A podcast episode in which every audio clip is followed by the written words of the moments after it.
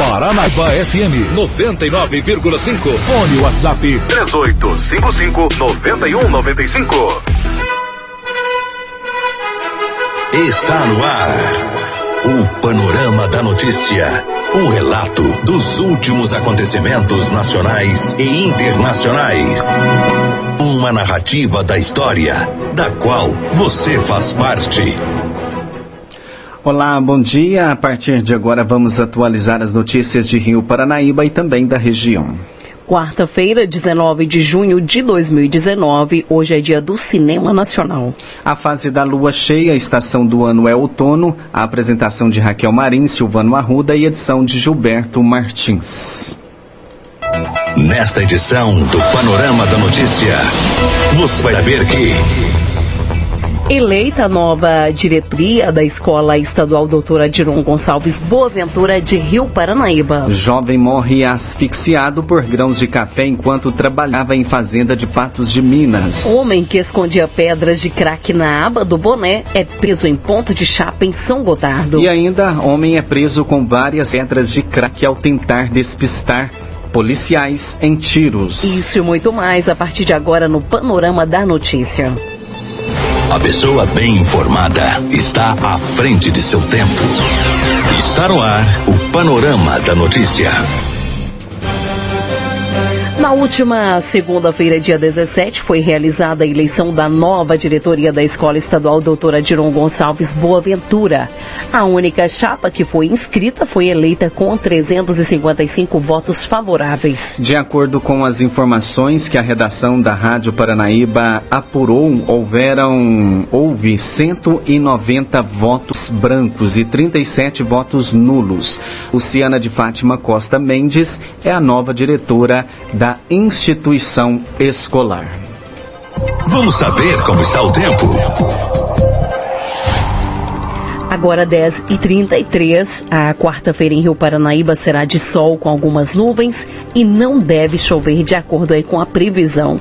A máxima deverá ser de 26 graus, podendo variar aí até os 13 graus. Os ventos devem chegar a 8 quilômetros por hora. Em Arapuá, Tiros e Matutina, os termômetros chegarão aos 25 graus nesta quarta-feira. Já na cidade de Carmo do Paranaíba, a máxima deve ser de 27 graus. O Panorama da Notícia a seu serviço. 10 e 33 a Prefeitura Municipal de Rio Paranaíba, Minas Gerais, torna público que fará realizar o seguinte procedimento, os seguintes procedimentos licitatórios. Pregão presencial número 6, barra 2019, o objeto, registro de preços para eventual aquisição de materiais hospitalares diversos. A abertura dia 2 de julho, às 8 horas. Pregão presencial número 007, barra 2019, objeto, registro de preços para eventual aquisição de materiais de limpeza hospitalar. Abertura 3 de julho, às 12 horas. Pregão presencial número 23, barra 2019, objeto, registro de preços para eventual aquisição de material elétrico para iluminação e manutenção de praças e vias públicas deste município. A abertura é dia 3 de julho, às 15 horas. Pregão presencial número 24, barra 2019, objeto, registro de preços para eventual aquisição de material de consumo para construção de telhados e barracão para realizar reparos, obras e manutenção de diversos órgãos da municipalidade. Abertura 4 de julho, às 13 horas. E ainda a concorrência pública número 2, barra 2019. O objeto é a alienação de imóveis integrantes do patrimônio público do município de Rio Paranaíba, devidamente autorizada pela Lei Municipal número 1613, de 17 de maio de 2019, e pela Lei Municipal número 1575, de 21 de dezembro de 2017. A abertura, dia 5 de agosto de 2019, às 12 horas.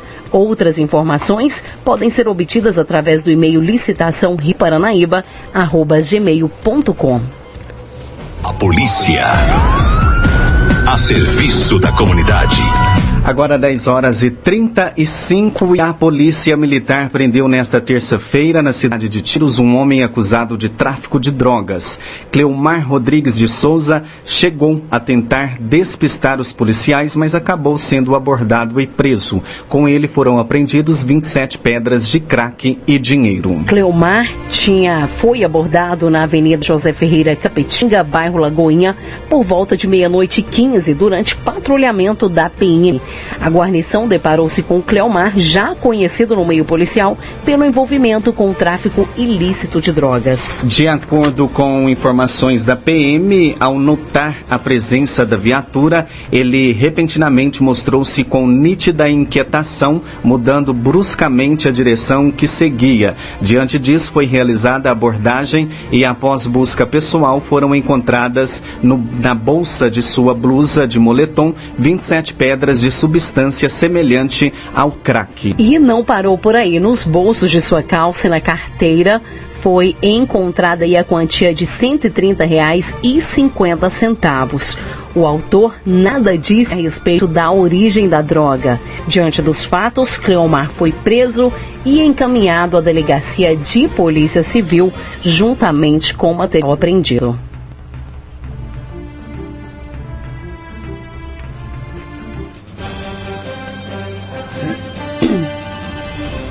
Agora 10 horas e 37 minutos, um jovem acabou perdendo a vida enquanto trabalhava em uma fazenda na zona rural de Patos de Minas. Joselândio dos Santos Souza, 28 anos, caiu em uma espécie de funil e foi asfixiado. Colegas de trabalho retiraram do local, mas já não havia mais nada o que fazer. A perícia técnica da Polícia Civil e membros do Ministério do Trabalho foram até a fazenda. O acidente de trabalho aconteceu no início da manhã desta terça-feira na fazenda Mataburro, na comunidade do Leal. De acordo com o sargento Cláudio do Corpo de Bombeiros, quando chegaram ao local, Joselândio já havia sido resgatado de onde ocorreu o acidente. Eles viram o pé dele e após cerca de 40 minutos, é, a uma hora, conseguiram retirá-lo, relatou. O bombeiro informou que Joselândio havia estava na parte superior de uma espécie de funil, onde empurrava o café que caía em uma esteira. Os colegas de trabalho disseram que ele pode ter caído no funil e acabou sendo sufocado pelo café. Houve então o engolfamento, que é quando ocorre a asfixia por grãos. A perícia técnica da Polícia Civil, a Polícia Militar e membros do Ministério do Trabalho foram até o local para analisar como tudo aconteceu. O acidente aconteceu pouco depois do início do trabalho, que acontece às 7 horas. O corpo do jovem, que é natural de Aracaju, foi encaminhado para o Instituto Médico Legal para ser constatada a causa da morte.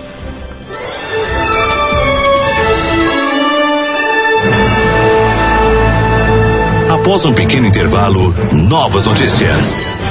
DENIT, empresa de engenharia, acatam recomendação do Ministério Público Federal em Patos de Minas para iniciar obras na BR-354. Paranaíba!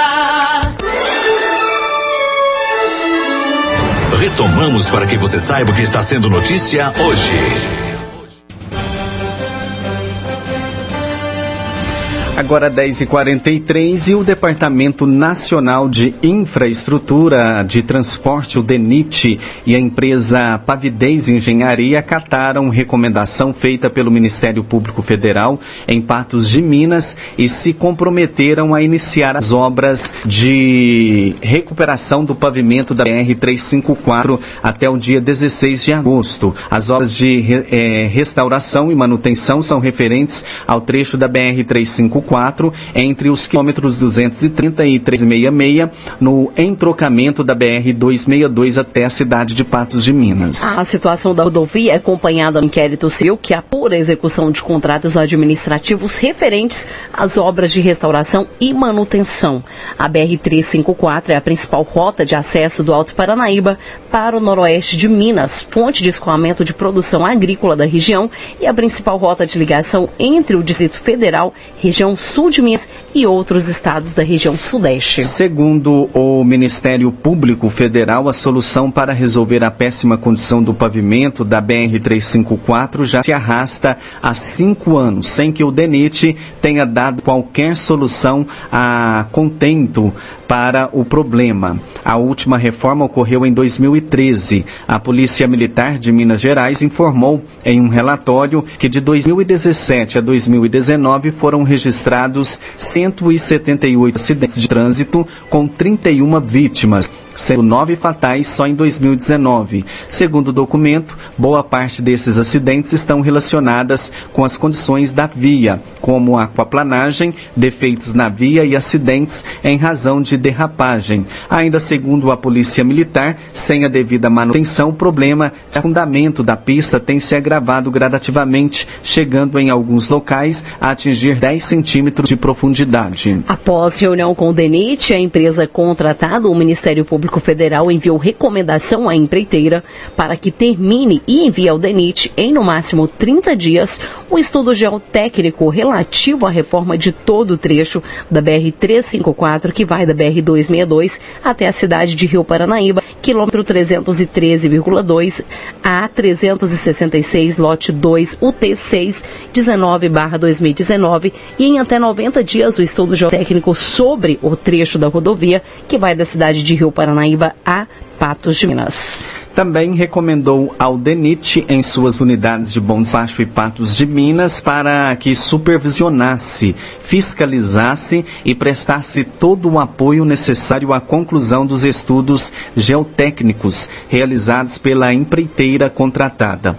O Ministério, o Ministério Público Federal recomendou ainda as outras instâncias superiores do órgão para que, após apresentado o estudo pela pavidez, é, envidem todos evitem todos os esforços e articulações, assim como todas as providências junto aos demais setores internos do órgão para que os procedimentos necessários ao efetivo início da reforma da rodovia sejam finalizados num prazo máximo de 60 dias. Em resposta enviada ao Ministério Público, 5 de junho, a empreiteira informou que o primeiro estudo geotécnico foi concluído e encaminhado ao DENIT.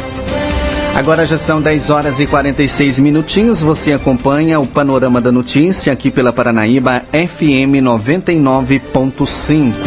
E novos vazamentos mostram proteção de Moro a Fernando Henrique Cardoso. As informações é de Wellington Mesquita reportagem do site Intercept, publicada nesta terça-feira, revela que o ex-juiz Sérgio Moro, hoje ministro da Justiça, discordou de investigações sobre o ex-presidente Fernando Henrique Cardoso, do PSDB, no âmbito da Operação Lava Jato. O diálogo com o procurador e coordenador da Força Tarefa, Deltan Dallagnol, teria acontecido logo após o Jornal Nacional veicular, em 13 de abril de 2017, uma reportagem de suspeitas contra o Tucano. O então juiz Sérgio Moro questionou Dallagnol sobre a seriedade das acusações. Ah, não sei. Acho questionável, pois Melindra, alguém cujo apoio é importante. Deltan Dallagnol teria afirmado que a Lava Jato não levou em consideração a prescrição das investigações contra a FHC para passar um recado de imparcialidade. Na época, a operação era criticada por investigar apenas membros do Partido dos Trabalhadores envolvidos no esquema de corrupção. As denúncias de FHC seriam referentes a um suposto Caixa 2 em 1996. A reportagem também mostra outros diálogos entre procuradores. A série de reportagens do Intercept começou no dia 9 de junho. O jornalista e editor do site, norte-americano Glenn Greenwald, comentou ao canal de televisão TVT o impacto das novas revelações. É, acho que isso é muito importante porque, obviamente, a reportagem que nós estamos fazendo é muito, é uma polêmica e tem pessoas na direita com uma opinião, pessoas na esquerda com outra. Mas eu acho que a proteção da liberdade da imprensa é alguma coisa que deve unir todo mundo. Os diálogos fazem parte de um lote de arquivos secretos enviados ao site Intercept por meio de uma fonte anônima. A Polícia Federal investiga os vazamentos e ataques de hackers em celulares de pessoas ligadas à Operação Lava Jato. De São Paulo, Wellington Mesquita. 10 horas 49 minutos. Relator diz que debates podem alterar propostas da reforma. Vamos a Brasília com Yuri Hudson. A comissão especial da Câmara iniciou nesta terça-feira as discussões sobre o relatório da reforma da Previdência. No total, 154 deputados se inscreveram para falar, 91 contra e 63 favoráveis. Além deles, 30 líderes partidários também poderão discutir o projeto. Por isso, esse processo pode demorar até três dias. Antes mesmo de iniciar o debate, o relator, deputado Samuel Moreira, do PSDB, minimizou as críticas ao relatório e afirmou que pode alterá-lo a partir das propostas que chegarem. Eu nunca tive pretensão de que o relatório fosse um decreto. Ele está sujeito a alterações. Estou aqui para ouvir, para melhorar ainda mais Durante o dia, o presidente Jair Bolsonaro também minimizou os embates sobre o parecer do Tucano. O ministro Paulo Guedes e o presidente da Câmara, Rodrigo Maia, entraram em rota de colisão por críticas do ministro à proposta da Câmara. Opinião pessoal dele respeitamos, somos livres para criticar que tudo que nós propusemos, propusemos né, fosse acolhido, mas sabemos que a Câmara tem a legitimidade para alterar isso. O vice-líder do governo, Darcísio Peronde, do MDB, defendeu a reforma, que, segundo ele, vai assegurar o pagamento das aposentadorias. E o Brasil está envelhecendo tanto, está envelhecendo rapidamente e está gastando, ainda tem jovem, e está gastando mais como o Japão, a Alemanha, que fizeram já as reformas, que viraram um país velho. Imagina nós sem fazer a reforma. Já a deputada Samia Bonfim do PSOL lembrou que durante a ida parlamentar de Bolsonaro, ele foi contra as reformas apresentadas por governos anteriores. Ele disse que era uma crueldade muito grande com o povo brasileiro aumentar a idade para poder ter o acesso à aposentadoria. Agora, depois de eleito, aparentemente ele teve uma crise de amnésia ou mudou de opinião de uma hora para outra. As discussões sobre o relatório seguem nesta quarta-feira. De Brasília, Yuri Hudson. E Senado rejeita decreto de armas Bolsonaro. Voltamos a Brasília com Yuri Hudson. O plenário do Senado decidiu nesta terça-feira derrubar o decreto do presidente Jair Bolsonaro, que flexibilizou a posse ou porte de armas no país para mais de 20 categorias. O decreto foi alvo de críticas, questionamentos no Congresso e também na Justiça. Facilitar o acesso às armas foi uma das bandeiras de campanha de Bolsonaro. No entanto, para o senador Randolfo Rodrigues da Rede, o decreto, da maneira como foi baixado, fere prerrogativas que cabem ao Congresso e não ao Executivo que o liberou geral de armas, como está nesse decreto, não tem precedente na ordem jurídica mundial. Nem em países como os Estados Unidos, que existe a liberação de armas. Já o senador Marcos Rogério do Democratas discorda. Para ele é evidente que o presidente apenas regulamentou regras até então discricionárias que estavam previstas na lei. Não extrapolam os limites do poder regulamentar. A Lei 10.826/2003 do Estatuto do Desarmamento possui mais de 30 referências à necessidade de regulamentação. Durante a discussão, o apelo do senador Luiz do Carmo, do MDB, chamou a atenção dos colegas. Ele teve uma filha assassinada e acredita que se ela estivesse armada, teria a oportunidade de reagir ao assalto e poderia até estar viva. Se eu tivesse na Michelle, certeza que ela estaria comigo. Ou alguém que estava ao lado dela, feito um curso, podia salvar minha filha. Não salvou. Tá lá e os bandidos vão sair agora. Tá em todo mundo. Jacques Wagner, do PT, refutou a tese de armar a população para combater o crime. Que dar armas à população fará com que essa população se defenda. Não é verdade. E alguém para manusear uma arma tem que ter um treinamento longo. Durante o dia, o presidente Jair Bolsonaro fez apelos para que os senadores não derrubassem o decreto mas em um dos momentos reconheceu que se o texto fosse sustado, não havia o que fazer. quem está à margem da lei está armado, querendo pular de cá, dá o direito à legítima defesa, que foi decidido em 2005. Não posso fazer nada, olha, eu não, pô, não sou ditador, sou democrata. Pô. Agora cabe à Câmara confirmar a suspensão do decreto. Segundo o presidente Rodrigo Maia, a matéria será analisada ainda neste semestre. De Brasília, Yuri Hudson. E o medo de perder dinheiro leva brasileiros a investir na poupança. A gente confere agora a reportagem de Alexandra Fiore. Com a instabilidade econômica, quem consegue fazer uma reserva recorre a aplicações de menor risco, como a conservadora poupança. É o que revela o indicador de reserva financeira apurado pela Confederação Nacional de Dirigentes Logistas, CNDL, e pelo Serviço de Proteção ao Crédito, SPC Brasil.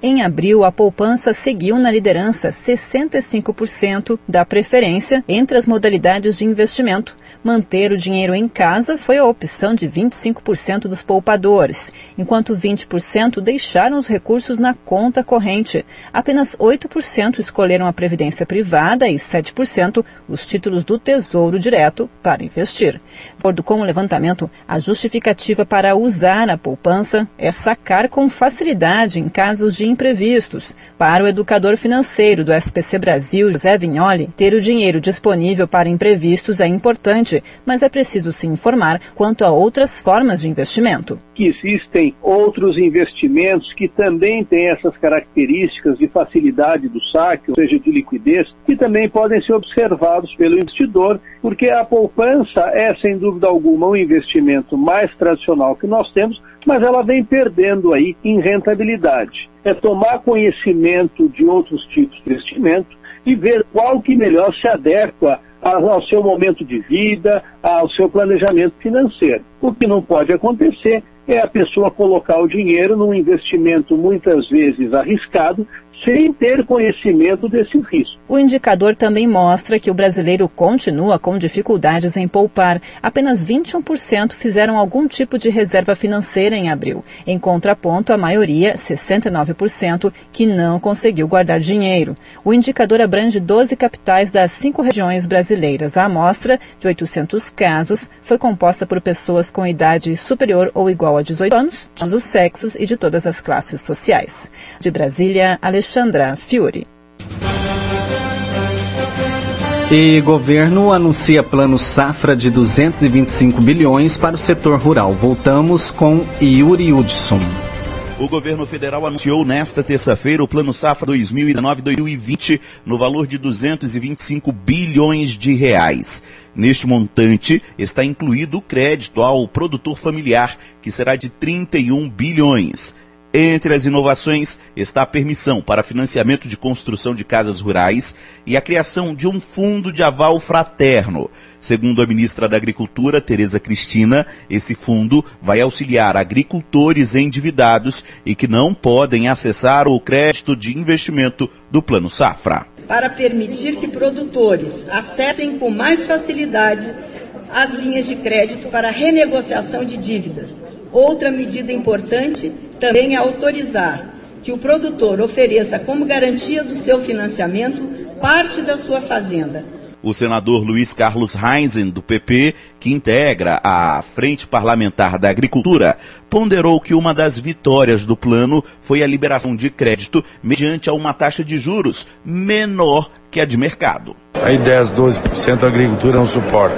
Nós temos aqui um juro máximo na ordem de 8, 8,5%. Então, por isso, interessante, é muito bom que tenha vindo nessa direção que ajuda, afinal, a agricultura é que está sustentando a economia brasileira. O presidente da República, Jair Bolsonaro, participou do evento e sustentou que o montante disponibilizado em meio à crise fiscal mostra a sinergia entre todas as áreas do governo. Tudo isso foi falado aqui, foi uma construção que passou por muita gente aqui. Fico muito feliz em ter, estar à frente de um governo que todos se falam entre si. Dos 225 bilhões, 31 bi serão destinados para a agricultura familiar, 1 bilhão para o seguro rural e 500 milhões para a construção de casas. De Brasília, Yuri Hudson.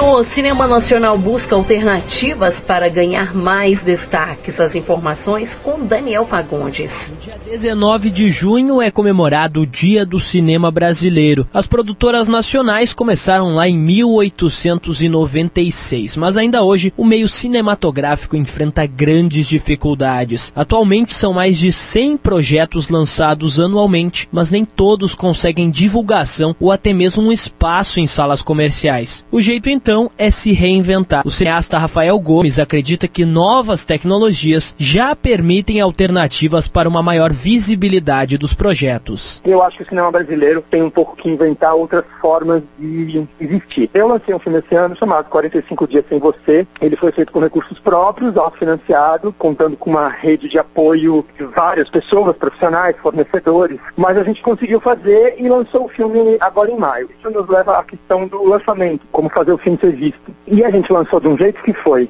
simultaneamente nos cinemas e nas plataformas digitais. A gente fala, ah, isso é o futuro. Eu acho que isso é o presente. É a única maneira, assim, de fazer um filme pequeno ser realmente visto, porque no cinema você concorre com os Vingadores. Os desafios financeiros também foram enfrentados pelo diretor Samuel Gali, que teve que vender seu carro para poder financiar seu primeiro longa. Mal Nosso estreou na Rússia em 2017 e nos dois anos seguintes percorreu cerca de 30 festivais internacionais de cinema, quando conquistou prêmios e elogios da crítica especializada. Samuel então esperou até 2019 para o longa estrear no Brasil e comemora que o público começou a olhar com outros olhos para o cinema nacional. É muito difícil fazer cinema no Brasil, né? Porque cinema é grana. Nós não fizemos com nenhuma lei de incentivo, nenhum dinheiro público, não porque a gente não queria, pelo contrário, né? Não existe cinema sem incentivo público aqui no Brasil. Só que, como a gente não conhecia ninguém do meio, era um filme de terror, a gente foi obrigado a botar grana no nosso próprio bolso. Cara, eu acho que o cinema está numa fase muito boa, mesmo com todo o problema recente, com o cine, governo, o espectador enxerga o filme nacional como um gênero e está deixando de enxergar como um gênero. A audiência, principalmente, está começando a enxergar o filme nacional de uma maneira diferente. Pensando em assistir um filme no feriado, então aproveite o Dia do Cinema Brasileiro e apoie as produções nacionais. De Porto Alegre, Daniel Fagundes. A polícia. A serviço da comunidade.